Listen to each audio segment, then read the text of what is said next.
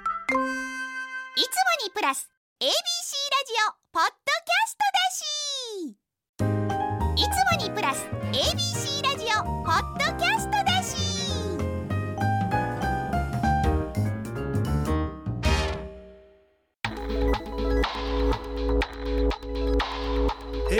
まるま FM933 ABC ラジオラジオ今村翔吾山崎れなの言って聞かせてこんばんは歴史小説家の今村翔吾ですこんばんは山崎れなですさあ今週も始まりました今村翔吾山崎れなの言って聞かせて、えー先生短編消滅の流儀が再録された風雲戦国アンソロジーが1月17日に発売になるということでそうねこれどういうなんかいろんな作家さんたちのアンソロジーですよね、い、ろんなものがこう入ってるって感じでいろ、んなものうん、皆さん作作家さんの短編小説が入っててま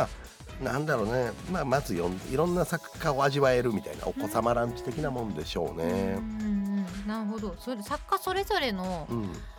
あの趣向とかってうんどういうところに一番出ますか、まあなんか作風とかどういう人物とか時代どの時代が得意とされてるかとかも結構分かれるんじゃないかなどの時代が得意な人が一番多いですかやっぱり戦国じゃないですか圧倒的にまあそうですよねうんあと資料もね残ってる時そうそうそう代ですしねもうちょっと前になっちゃうと今度何が史実で何だって分かんないところが多いのでうん、なんか今回この中で書いておられる方ですと澤田瞳子さんとかはうんどっちかというと平安とか得意ですしうん律令制について詳しいからその辺の朝廷内部系の話とか、まあ、お寺とか寺社についても詳しいのでっていうのは多いかな。うん僕は結構歴史戦国が強い人が多いような気がするこれはなるほどえちなみにまだ書いたことない時代ってありますか平安より前かなならあまあけど俺意外と幕末書いたことないわあ本当ですかそうやりたいと思ってるし好きやけど、はい逆に書いたことがたまたま今までなかったねでもお詳しいですよねうん好きで多分新選組はもう書くっていう人版元と決まってるし40代は長く龍馬をやりたいなっていうのはあー柴さんに挑まずじゃないけど新選組のあの誰誰をメインにするんですかこれね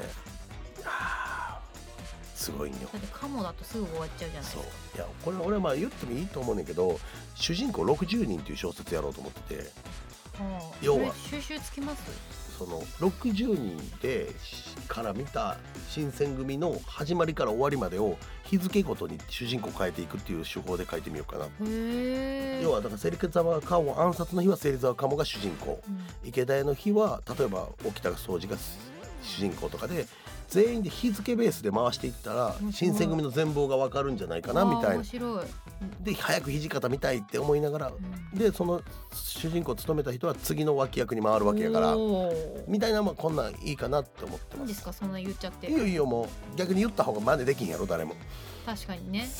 しし かもまあ今から書き始めたとてとってとってですもんねでしかもこれめっちゃ大変やねこれ資料。大変そう山田さんはなんかあるんでしょ12月から冠番組がスタートすはるんですいよ。ギャオでヤオでもうやっておりますけれど面も白ういろんなかっものに挑戦して、うんそのなんだろうペットのお世話たえをどういうコン挑セ戦プトしたなのりことれかうん茶道に挑戦したりとかクリスマスリース作ってみたりとか挑戦がテーマなのまあそうですねそうあんまりやったことないこととかほうやってみようっていう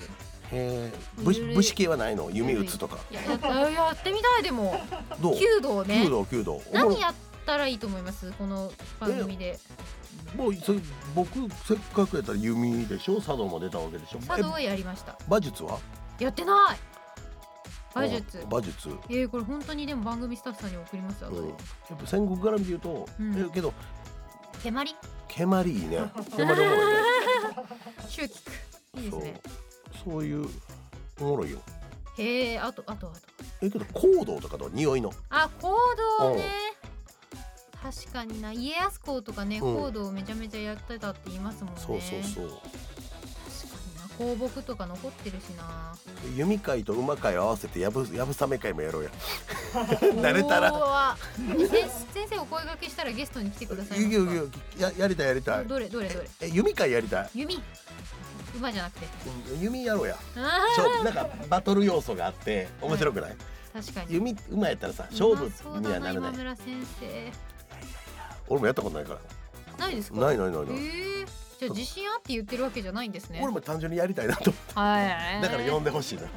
でも確かにその時代の、まあ、だから戦国とかまあ平安とかの人たちのこう楽しみ、うんその遊びとかっていいですよねうん、再現してやってみたい感はありますねなんかサッカーの選手 J リーグの選手たちばっかりで蹴鞠とかやったらおもろそうじゃないうわ面白そうなあその当時の記録に超えられるかどうかんうんうねんえ面白そうあれ先生ちなみにサッカーやってました僕はサッカーやってないですやってないですかやってないです見てはいましたうん見てみた見てたあののあれやねあのワールドカップワールドカップ見てカタたール見て大た会見てた見てた見てたはいはいはいもうこうオンエアの時はね結構経っちゃってますけどそう立っちゃってるけど聞きますけど見よたかったっすよね見てた見ました見てたかよかった、もうなんか周りの人が今回はサッカー見ろっていう風にすごい言ってきたんでぶっちゃけでもそうそのにわかみたいな普通のにわフかァですイヤからあれやけど僕は仕事しながらまあすごいごめんやけどどうせ負けるやろなと思って最流してながら仕事やってたら、私もですえらい盛り上がったからそうえっと思って見たらえ勝つえこれ勝つんちゃうみたいなそうそうそうそう、うん、あと私はあの本田さんの解説がああっち見てたよ面ね白くて、あの本田さんの解説が見たくて途中から見てたところはありますね 話題ちょっと話題になってたよねなんかその解説が聞きたさに見てたっていうところはありますね、はいはいはい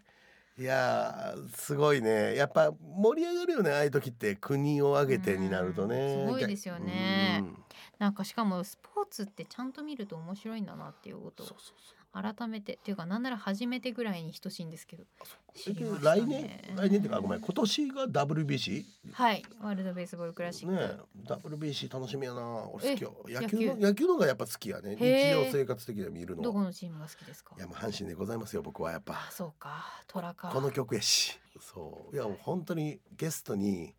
来てほしいなっていう阪神の選手ないんですか誰かいや会ったことなくて僕今誰か一人って言ったら今一番会いたいのは近本選手かなうーんけどね、まあ、シーズン始まったらこうこれで邪魔するわけにいかんかもらちろんもうもう暇な時でいいので近本選手はい僕あの球場から「近本お前だけが頼りや!」って言ってる動画ありますよガチじゃないですか そうだってえち僕あのバックネット裏にいてその時ドームの、はいはいはいめっちゃ負けててうんうんせもう全然抑え込まれててもう動画撮りながら「近本お前だけはどうにかしてくれ!」って言ってるもうほんま距離8メートルぐらいのじゃあその動画を送って口説きましょうそう そうぜひぜひもしかしたら来てくださるかもしれない本当、うんいやーちょっと楽しみなこともまだまだ今年もいっぱいありそうですけれども、はいぜひぜひですね改めましてこの番組では今村先生と私山崎怜奈が小説歴史仕事プライベートなど今話したいことを言ってリスナーの皆さんのお話も聞かせていただきます番組のハッシュタグは言って聞かせて言っての言い聞かせての木は漢字です皆さんどんどんつぶやいてください番組の公式ツイッターインスタグラムもありますのでフォローをよろしくお願いしますアカウント名はアルファベットで言って聞かせて ABC 言って聞かせては小文字 ABC は大文字ですこの後はあの文学賞にまつわる特別企画です楽しみですね、はい今村翔吾山崎怜奈の言って聞かせて最後までお付き合いください AM 一ゼロゼロ八、FM 九三三、ABC ラジオ。今村翔吾。山崎怜奈の言って聞かせて ABC ラジオがお送りしています「AM1008」「FM933」ABC ラジオがお送りしている今村翔吾山崎怜奈の「言って聞かせて」ここからは来週19日に発表される直木賞について話していきます。いやーちょっと、うん先生うん、昨年12月16日にうん、ノミネート作品が発表されましたけれど、はいこの番組の中で事前に言ってた予想が三つまで当たりましたね。ほぼ的中ですよ。その後僕なぎらさんは行くんだろうって思ってて、はいなぎらさんもここでは言ってなかったけど、はいなぎらさんも予何時星のごと測くは予測できました。はいで、五作目というかこの五作目というかもう一個はサプライズになるんじゃないかなと思ってたんだけど、うんこの雫井さんのはいクロコダイルクティロアーーズズドノートとかではいね、もともとおなじみですけそれうど。まあサプライズっていうかまあまあすごい実があるけど予想はしてなかったです僕は。いへえ、うんこれクロコダイルティアーズはどういう作品なやんです僕か。ねこれねだから読んだからねこの企画の無謀なところはね、うん読んでないのに予想するというねそうな んですよ。でも読んでないのに予想できるって言ったのはそう今村先生ですもんね。そういや読んでないけどある程度わかるよっていううん候補とかはあと僕この業界にいると作品の評判とかも聞くしあーえじゃあその雫井さんの「クロコダイル・ティアーズ」に関しては評判も良かったんですいかや正直僕はき評判良かったで、まあ、たまたまやけど僕は聞いてなくえて。ー、じゃあダークホースなうんだ、んまあ僕はね不勉強なだけなんですけどマークはしてなかったですごめんなさい、へえいやっていうか小川聡さんこの間クイズの本でね、うん、ご紹介させていただきましたけれど、分厚くないですか地図と暑いよね拳まあその分厚いのもまあ一概にね紙が薄いとか厚いとか、はい組み方がっていうのももちろんあるんですよえ。要は一行の行数一個のページの行数が違うっていうパターンあると思うよ。なるほどあ比べてみるとそうそうそうけどね、えーっとあーえでも結構細かいですよ細かいじゃああでもまあ紙質は確かにちょっと厚くない、ちょっと厚いですね、うんへえ面白いこうやって本並べてそうそうそまうじまじ見てみるの面白いですねそうあとはなんか言ってたでしょ想定が気合入ってるかどう気合か入ってるでしょ一応みちさんもああののはなぎらゆうさんも白張ってるあそうやろ箱押しやろ白押しそうなんよしかもだって一応みちさんなんて帯もまあ金金ですよあ金曜日ね金曜日ですよ金曜日も文芸春秋へまあちょっと単価がお高いというかえ 赤裸々 にい気合やー入ってますよ、しかもだって中も結構凝ってますもんうん、その分多分一穂さんだけソフトカバーじゃないそれ見てるとソフトカバーですねね、うん、こっちはあハードですね全部全部ハードだってもう本当にチーズとか美味しいあの山田風太郎賞ねうん受賞されましたけど本当にドンキこドンキ枕ぐらいあるねうんすごいれ手のひらとの音こんないやすごいまあ重いしもちろんこの話のその郊外ストーリーのはい大ざくっとしたのは知ってますけど、はいまあ、帯にも書いてあったりしますもそんうそねうそうそう、うんなるほどなあら雫井さんはまたミステリーなんだなんかこうちょっとした謎をね話に盛り込んでっていう作品も多いですもんねこの方そうね一穂道さんの光のとこにいてね小川聡さんの地図と拳雫井修介さんのクロコダイルティアーズ千早茜さんの白金の葉なぎらゆうさんの汝星のごとくこの5作品ですよねこれこの中でうん今までの直木賞にはなかった個性を持ってるっていう人っていますかあどうだろう一応さんかなどっちかっていへうーと多分そうなんだうんまあ個性うんどうだろうまあ一番そうなのかなまあけど雫さんとかも直木賞っぽくないっちゃぽいくないんよね。そうなんですか、うん直木賞っぽいってどういうことを言うなんんかですか直木賞っぽ先生さ的にはってなんなんやろなんか 直木賞っぽさって良さばっかりじゃなくてなんうかん直木賞の色みたいな感じで言うと雫さんはだからちょっと僕は予想外だったかへなー作だから過去の作品は読んだことあるしこれがどうかは分からないです。変変わるんで作はただねどうなんだろうな、まあ、回数ですよねななおノミネート回数とかにも重要じゃないですかはああなるほど、うん一穂道さんってスモールワールズの人かそう一応さんは多分2回目ですはえで小川さんも2回目じゃないかなおそそうらなんくですねでも雫さん初でしょ初なんですう、うね、ん、でなおうおぐうなぎらさんは2位か32位かなあれなぎらさんこの間なんか撮ってましたよね本屋大賞本屋大賞だ、うんはあで流浪の月だ千早さんも2位やと思いますよ2回目ちゃいますかへねーこれおそらくすごいなあみんないろんな僕僕一回僕のあるんかな一緒に候補になったことないんじゃないかなこの方々みんなどうなんですか全ね員多分ないような気がするそうかなぎらゆうさんは流浪の月でうん2020年に本屋大賞ですよね。そうなんですよ。さあこれ約誰2が年ぶりの上演そう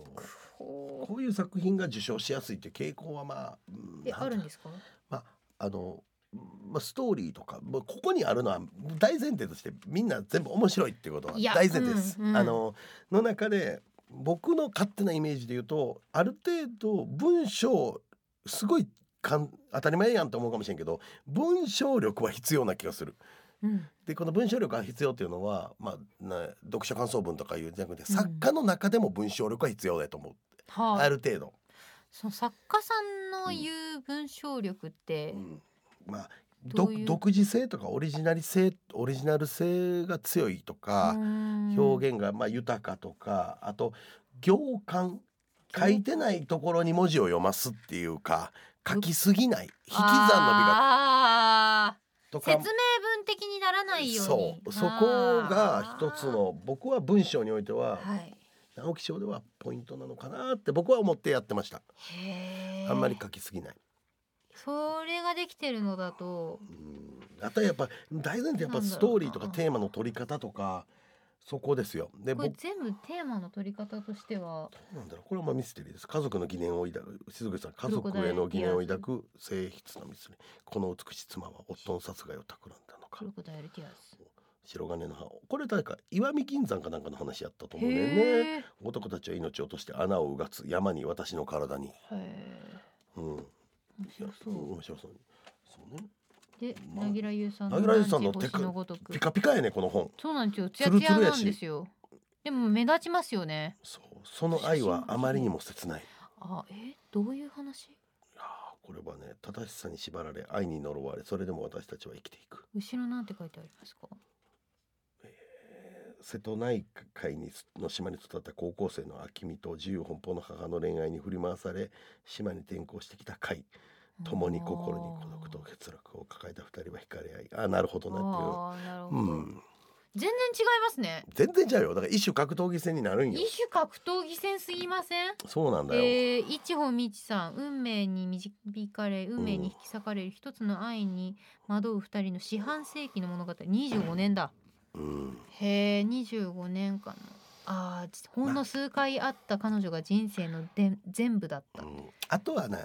まあ、最高選順番考委員の先生がどういうの好きそうっていうのもなんとなく予測つくけうどわ あれ今回選考委員の先生どなたでしいたっけやもういっぱいいますよえっ、とねまあ僕がお世話になってる北方先生はもいそうですし、林真理子先生とはかい伊集院先生ね、うんうん、静香さん、えーあとは、えー誰、えー怒られるわ高村先生、うんうん桐野先生、うんいっぱいいらっしいゃっるぱいいるあ浅田先生あーそう先生、うん、いっぱい九人ぐらいいるじゃんどうなんだろうな角田先生とかあー角田道夫さん、うんそうか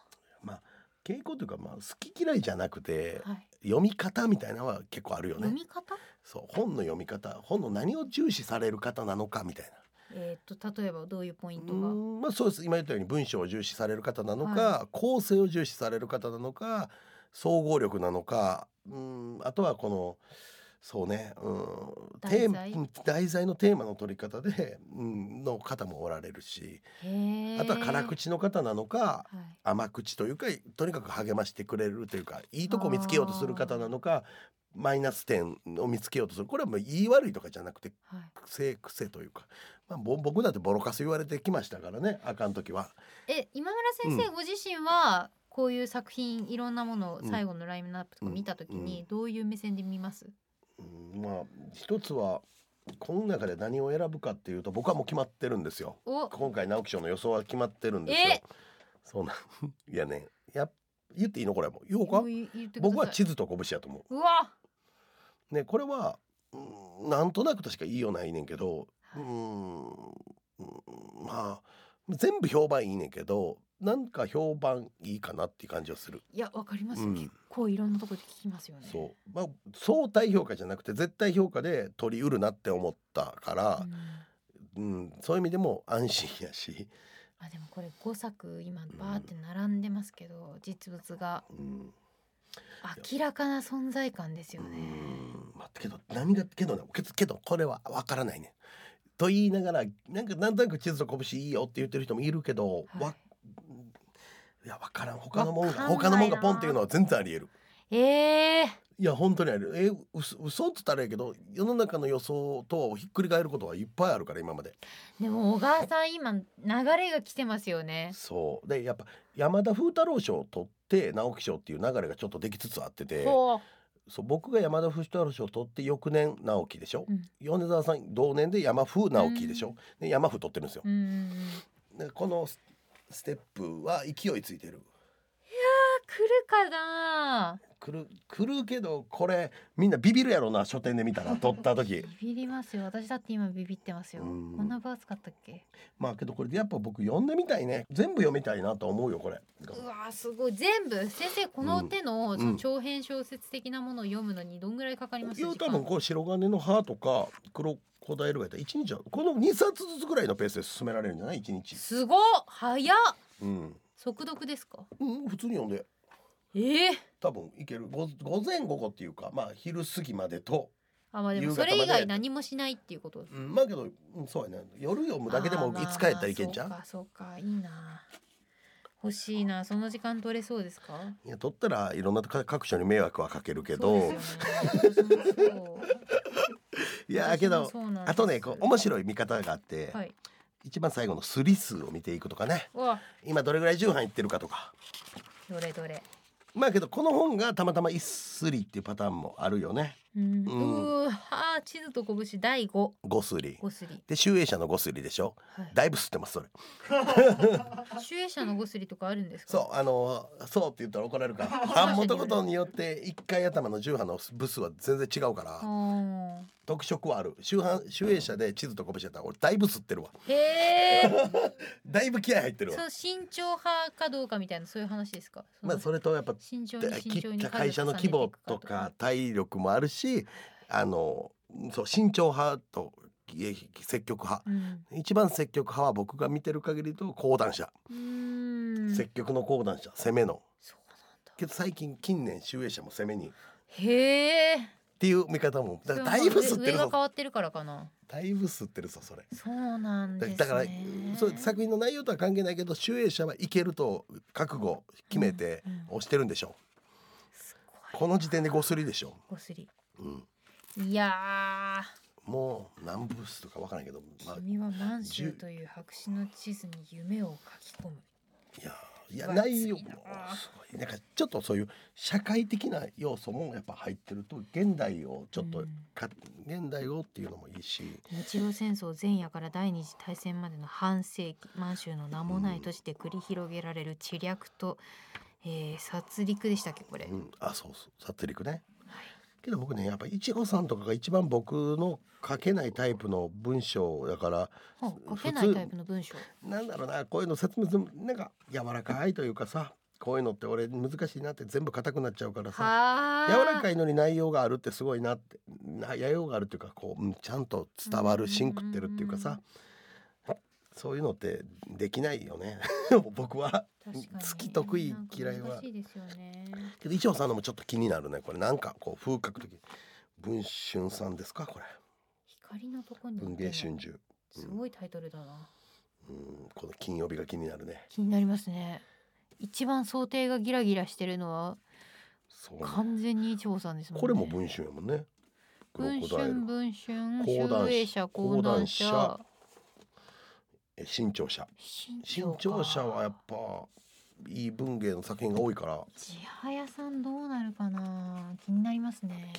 講談社積極の講談社まだこれは一すりかうわ本当だ戦国末期の石見銀山の話結構歴史小説多いですか最近の兆候としてめっちゃ多いね西条さん僕のえ沢田先生から沢田先生西条さん僕もやし米沢先生もそうやしここ5年ぐらいでよ、まあ、そもそも若干歴史小説って強いジャンルというのはジャンル的にはうん、うん強い強い何においてえ直木賞に、ああそういうことか、うん、へえ、対直木賞で言うと多分強くて、はいえーミステリーが弱いというかあんまりあ相性が悪いのかな傾向を見てると最も相性が悪いと言われてるのは SF へえ未だいないんじゃないかなそうなんだそうそうえーだでもかまあら今回はちょっと違うけど小川さんとかだって SF 得意そうそうそでうすもんねそうまあでも今回も若干 SF 味は入ってるかなんかまあ本当に雰囲気あの直木賞の雰囲気で言うとなんか地図と拳がいきそうな気がするけど、うん対抗とか読んでへんのに偉そうなことは言えへんけど、 うんそうね、うん、なんかやけどねクロコダイルも気になるなこれちょっと読もうなんあかめちゃくちゃ例えばパーンってあはい決めてくるパターンもあるしはいだからやっぱりみんなそそういうのを言いながら楽しんでもらうのがこの直木賞の楽しみ方なんですよ。そうですねそうですねなんか変なこと考えんとねあの、えー、私も一穂道さん読みたいな思うよもうでこれもう待ってる間の作家なんていうのはもうまな板の上の恋やからね うーもうどき、まあ、ぶっちゃけこう「私は気にしてませんよ」とかさいや「もうあとは待つだけですから」とかって言うんやけど、まあ、俺は嘘やね あ俺はめっちゃ気にしてるね本当です でもか。忘れるように忘れるよそううなんにだするけどやっぱ当日になったらやっぱ足が若干震える、あ、そうですよね。今日今日で何かが変わるかもしれんっていう、うんその日やから変な時間に起きたりとかして東京行って待つんやけどじゃあこの五人の皆さんは今ドキドキしてるんじゃないかと。うんまあますけどけど撮ってほしい、まあ、みんなね本当にいい作品やとは思うよ、はいここにだからそれは間違いないからあなたの直木賞を決めてほしいなみんなに。わかります。うんじゃあちょっと改めて一歩道さん光のとこにいてね、小川えー、さとしさん地図と拳雫井修介さんクロコナイルティアーズ千早茜さん白金の葉なぎらゆうさんの汝星のごとく皆さんのお気に入りはいかがでしょうか皆さんの予想をぜひ立てながら直木賞の発表を楽しみに待ちましょう、品切れになっている作品ももう多いかと思いますけれども番組を聞いて気になった作品があればぜひ購入してご一読いただけたらと思います受賞作結果が出次第またちょっとタイムラグがあると思いますけれどもお話できたらそうね嬉しいですねねこれ誰が受賞するかわからないけど受賞したら来てほしいね。うわちょっと先生権限使ってあゆ権限はないけど 頼むことは頼む。あじゃあじゃあはい、お願いしますぜひ直木紹介やりましょはい。う AM1008 FM933 ABC ラジオ今村翔吾山崎れなの言って聞かせて。